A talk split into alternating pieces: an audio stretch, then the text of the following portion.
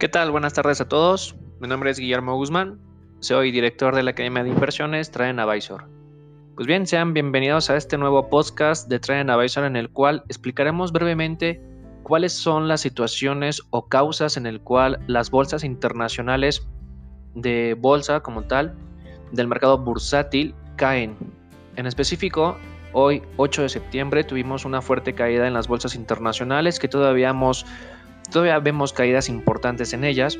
Sin embargo, este mismo suceso se realizó en el mes de junio y a finales del mes de febrero, justo cuando la OMS declara pandemia el coronavirus. Bien, unas causas principales del cual las bolsas caen es para la toma de rendimientos.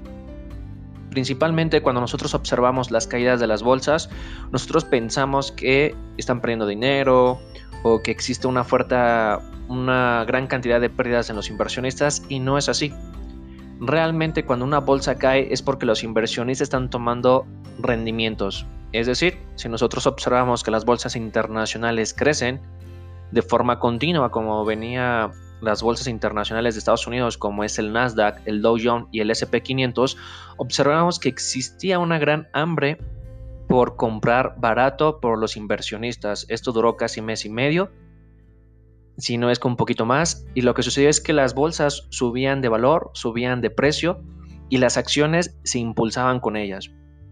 Si bien los inversionistas tomaron precios como Tesla en los antes de hacer el split los tomaba en 900 dólares y llegó a un valor máximo de 1400 dólares. Esto lo que hacía es inyectar capital dentro de estas bolsas internacionales y lo que sucede o lo que sucedió el mes de junio, justo con la semana pasada, el día 3 de septiembre y el día de hoy, 8 de septiembre, los inversionistas toman su beneficio y salen del mercado. Esto puede provocar unas fuertes caídas de las bolsas y aunado a ello es que también las llamadas empresas FANG, entre ellas Facebook, Apple, Amazon, Netflix y Google, tenían rendimientos bastante altos que no correspondían a la actuación de la economía. Si bien Tesla no pudo ser parte del SP500 por su split de 1 a 4, tuvo una fuerte caída acumulando un total de casi 14% en forma semanal, pasando de costar casi 480 dólares a casi 420 dólares. Esto es por una euforia en el mercado.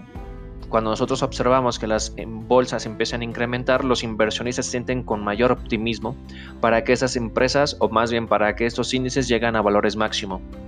Si bien se veía que tanto por la parte fundamental, viendo esto como los aspectos económicos, sociales y políticos que pueden afectar nuestra cartera de inversión, hemos visto que Donald Trump sigue con una gran intensidad y reviviendo la guerra comercial con China. Comenzando de que cuando si él se quedara como reelecto como presidente, reavivaría las aranceles de forma dura con China. Asimismo, argumentos como que no importaría mucho si tiene guerra comercial con China, ver cómo va a solucionar la situación del COVID, que es un del primer país a nivel internacional con la mayor cantidad de, mm, de casos confirmados de COVID y también con la mayor cantidad de decesos. Asimismo, estas mismas empresas ocasionan que las bolsas lleguen a valores máximos aún nosotros podemos observar con un índice llamado VIX, que es el índice de volatilidad, podemos observar que las bolsas continúan en un continuo incremento de volatilidad.